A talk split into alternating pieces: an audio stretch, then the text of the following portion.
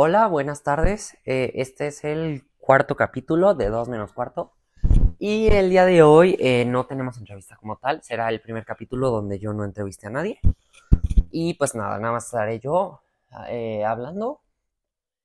Y bueno, lo primero es que la semana pasada tuvimos una entrevista con la diputada Ana Paula López Virlain. Si no lo han escuchado, vayan. háganse un favor, está muy buena. Y pues nada. El tema que va a ser el día de hoy es hacia dónde va América Latina y España. También vamos a hablar un poquito de España. Y pues primero, ¿qué, a qué me refiero con a dónde va?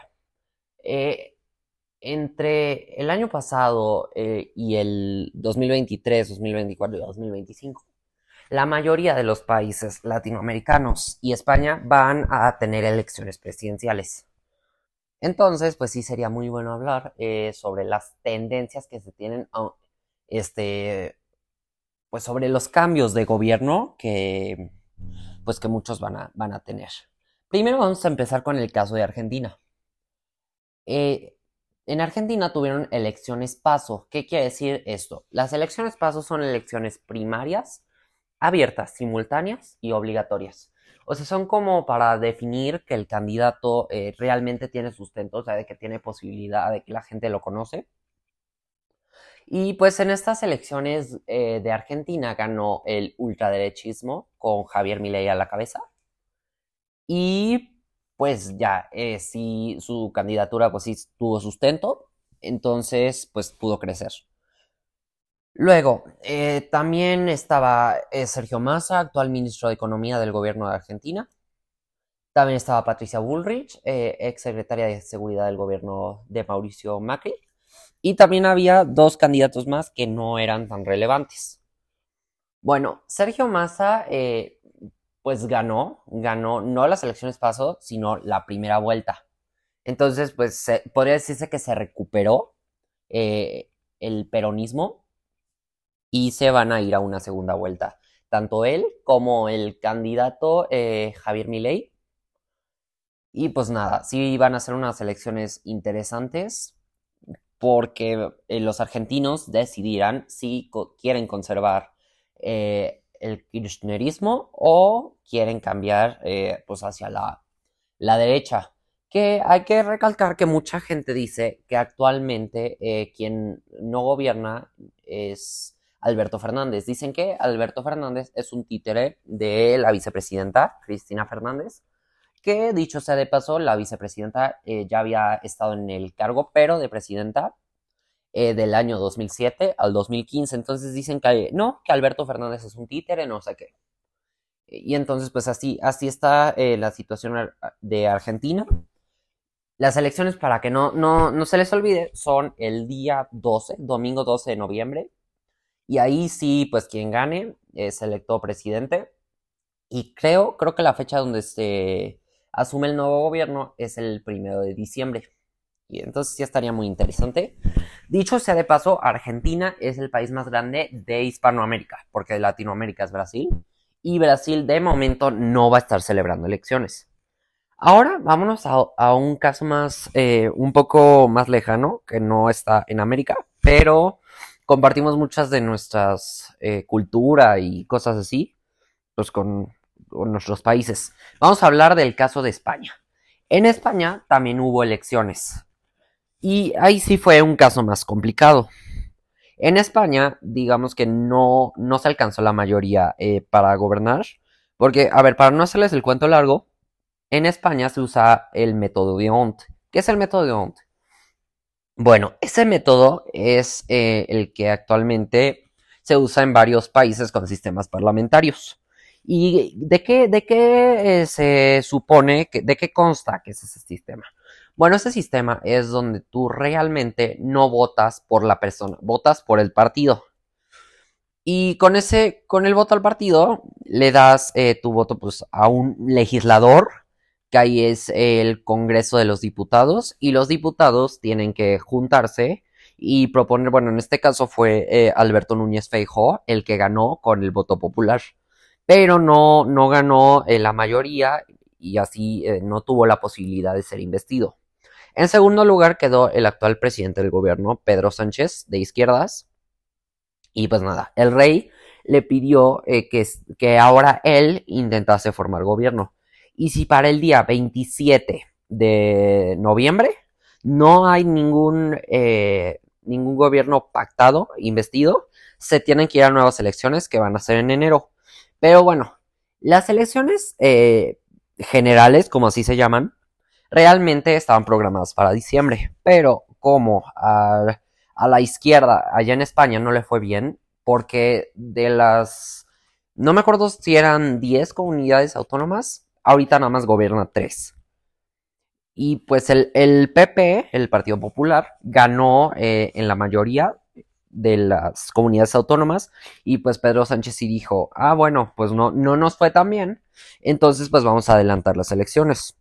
Y eso fue lo que hizo. Y pues en las elecciones, este, pues tampoco le fue bien, dicho sea de paso. Entonces, pues ya Feijo ganó, pero no, no ganó la, la mayoría absoluta para poder ser investido. Entonces sí tenía que pactar, porque estas elecciones también fueron muy polémicas, porque eh, los independentistas, eh, pues que son poquitos, pero eh, hay que considerar que hay dos grandes bloques, el de derechas, que es el Partido Popular y el Partido Ultraderechista Vox, y luego tenemos el bloque de izquierdas, que son el Partido Socialista Obrero Español, y está el, la coalición sumar de la vicepresidenta Yolanda Díaz. Y ninguno consiguió la mayoría. Entonces, pues sí tenían que pactar. Pero ¿con quién? ¿Con quién tenían que pactar? De momento se sabe que el, bloque de derechas pudo pactar con Coalición Canaria, que también es de derecha, y con la Unión eh, del Pueblo Navarro, si no me equivoco. Y pues pero esos le daban apenas tres, diputados más, entonces no era lo suficiente. Y pues estaba al aire, al aire se quedó así flotando, estaban los independentistas, que era Bildú, este, todos los grupos eh, nacionalistas, a Puigdemont también, que pues esos no, no quieren la mayoría de los españoles, porque Carlos Puigdemont sí dijo, este, para que nosotros les votemos, tenemos que este, asegurarnos de que el presidente este, declare, bueno, que haga una amnistía, y que vuelva a hacer otro referéndum para que Cataluña se independice. Y entonces, pues eso no le cayó bien al, Partido Popular. Y pues el, el, PSOE sí, sí está viendo, a ver, si es mi única eh, oportunidad para gobernar, pues sí, sí tendría, sí tendría que, que pactar. Pero pues, a ver, Carlos Puigdemont es un eh, político muy, muy, muy polémico, digamos. Porque pues él fue el que hizo el intento de independencia de Cataluña en 2017 y pues la policía española le intentó eh, detener, pero como era eurodiputado, pues no, tenía como el fuero, que se conoce aquí en México, y entonces sí, sí pues se escapó a Bélgica y ahí sí no, no pudo hacer nada. Y entonces sí le dijo, a ver, si tú quieres nuestros apoyos, tienes que ayudarnos. O sea, te hago un favor y luego tú me regresas el favor. Así, así le dijeron. Y pues ya. Eh, en ese caso, que en mi opinión, en lo personal, es lo que yo veo más probable, es que va a haber elecciones. Porque sí, la gente dijo, yo estoy harto de que la izquierda me gobierne. Porque, a ver, no lo digo yo. Lo dice eh, pues, los resultados de, las últimas elecciones. Y pues nada, este, si el, para el 27 no hay nuevo presidente, se, se van elecciones. Ahora vamos a hablar del caso de Ecuador. En el caso de Ecuador fue un caso extraordinario porque realmente al actual presidente Guillermo Lazo le tocaba terminar su periodo en 2025. Pero como vio que no le estaba yendo también en el país, pues sí dijo, ah, bueno, pues voy a renunciar y voy a convocar a elecciones. Así dijo, se llama muerte cruzada, así, así lo autoproclamó. Y pues nada, hubo dos candidatos eh, pues que tuvieron la mayoría de los votos, que fue eh, Luisa González de izquierda y Daniel Novoa de derechas. Y bueno, Luisa González ganó la primera vuelta pero después en la segunda vuelta ya no le fue tan bien. Y pues Daniel Novoa salió electo de esa contienda. Y pues va, va, a terminar de aquí del 2023 al 2025. Entonces sí va a ser un periodo demasiado corto. Y pues bueno, Daniel Novoa sería el presidente más joven del Ecuador. Ahora vamos, vamos al caso de Chile. En Chile hay elecciones en 2025 y como lo venía diciendo, la gente ya está harta de la izquierda. Porque todas las encuestas, apuntando todas las encuestas, eh, un partido de, ultraderecha, el mismo de que Sebastián Piñera, está diciendo, ah, bueno, pues creo que se llama Unión eh, de la Independencia Nacional, así en Chile, corríjanme si estoy mal. Y pues nada, ahí todas las encuestas apuntan a que Gabriel Boric no va, no va a salir eh, reelecto. Ahora, vámonos al caso de Venezuela. En Venezuela, pues sabemos que gobierna un dictador que se llama Nicolás Maduro, del Partido Socialista de Chávez. Y pues miren, hubo elecciones primarias donde creo que se llama Ana María Machado, no estoy seguro, salió eh, con la mayoría de los votos y en todas las encuestas, que quede claro que me estoy basando en encuestas, que esto puede cambiar en cualquier momento, que salió, salió victoriosa y pues que el gobierno intenta como inhabilitarla para ocupar cualquier cargo público. Entonces, este, pues no. Dijeron, a mí gobierno no me conviene. Y pues nada, van a intentar que eso no pase. Son en el mismo año que las elecciones de México. Y entonces, este, pues nada. Vámonos al caso de Guatemala. En el caso de Guatemala, sí es algo más sorprendente porque ganó un candidato que dice ser de izquierda, pero no, realmente no es de izquierda. Porque, a ver, dice lo primero, bueno, que eso sí es de izquierda, que él no apoya la pena de muerte, que en Guatemala eh, hay un debate constante sobre si la pena de muerte debe ser eh, legal o no legal. Entonces, pues ahí venció a la eterna candidata Sandra, Torres. En la primera vuelta la candidata le ganó, pero ya en la segunda, o sea, la revancha, que no entiendo, esto ya es mi opinión, no entiendo por qué en México no tenemos segunda vuelta. Deberíamos, deberíamos tener segunda vuelta para todas las elecciones, pero pues ya ven cómo son nuestros políticos. Entonces, pues ya. Y pues nada, eh, dice, yo no creo que haya eh, ninguna ninguna reforma que sea necesaria eh, en tanto al aborto, ni tampoco creo que sea necesario eh, legalizar el matrimonio homosexual. ¿Y por qué? O sea, ¿por qué este, estoy asumiendo que no es de izquierda? Porque esas son las principales características de un gobierno de izquierda.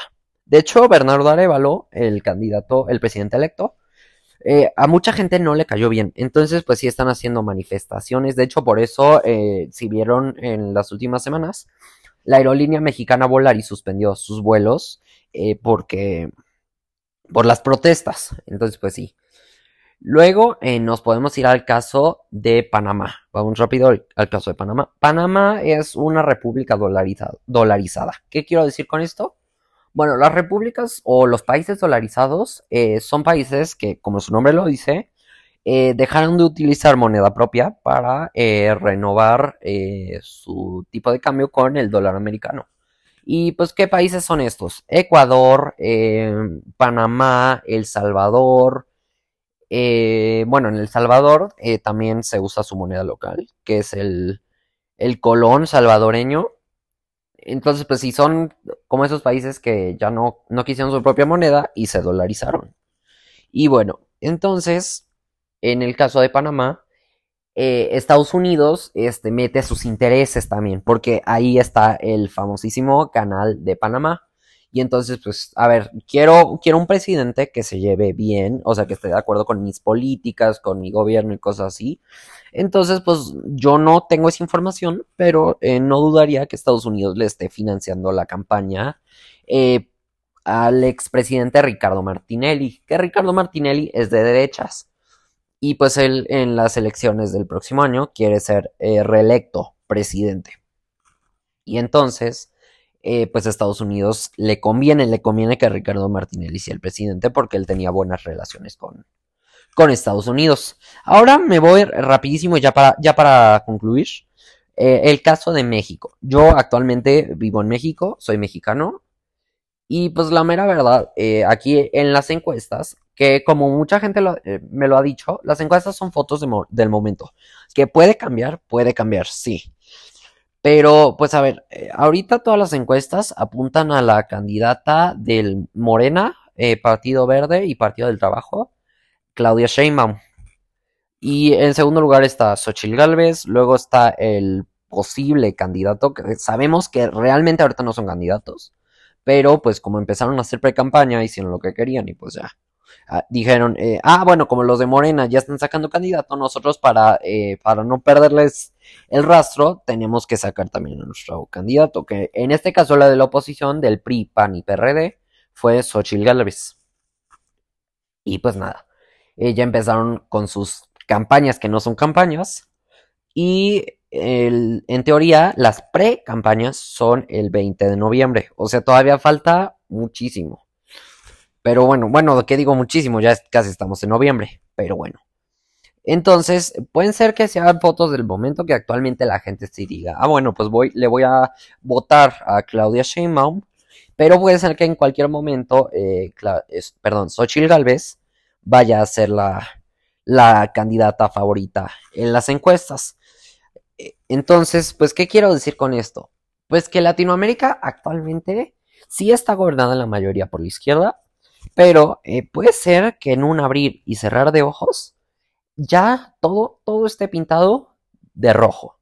Rojo, en, este caso, pues no estamos basando en los colores de los Estados Unidos, que rojo es el Partido Republicano de derecha y eh, azul es el de izquierda. Ah, bueno, y también se me había olvidado decir el caso de Paraguay. Eh, en Paraguay parece que eh, hay un mismo partido, el Partido Colorado, que el, Partido Colorado eh, actualmente ha gobernado muchísimo, más de 70 años, si no me equivoco. Y pues nada, ahí los presidentes tampoco se pueden reelegir, como es aquí en México, pero renovó contrato, por así decirlo, el Partido Colorado con Paraguay porque acabó el sexenio de Mario Abdo Benítez, perdón, es que ahí no son sexenios, ahí son cuatrienios, me equivoqué. Y pues ahí luego siguió Santiago Peña, que es el actual presidente, contra otro eterno candidato que se llama Efraín Alegre, es del, partido Libertad, es, es, un partido azul. Entonces, pues sí. De momento, eh, parece, como lo venía diciendo, que Latinoamérica y España van a dar un giro radical de 180 grados a la derecha. Porque pues la gente vio, ah, no, que la izquierda no es el, gobierno que nosotros queríamos, o sea, nos dijeron una cosa y ahora nos están haciendo otra, entonces sí, pues estamos hartos. Entonces, pues ya, la gente ya no quiere a la izquierda. Bueno, pues espero que les haya gustado, regálenme un like, cualquier cosa, yo estoy He abierto a, sus comentarios, preguntas, sugerencias. A todo estoy abierto, ya sea en mi Instagram, en Spotify, en Apple Podcast y pues todas las, las redes sociales, todas las plataformas. Próximamente estaré en YouTube. Y de veras, cualquier cosa, yo estoy aquí. La próxima semana tenemos, ahora sí tenemos entrevista con una gran, gran persona, un gran amigo. Y pues nada, ojalá y les haya gustado y nos vemos en el siguiente. Muchas gracias, que tengan buen día.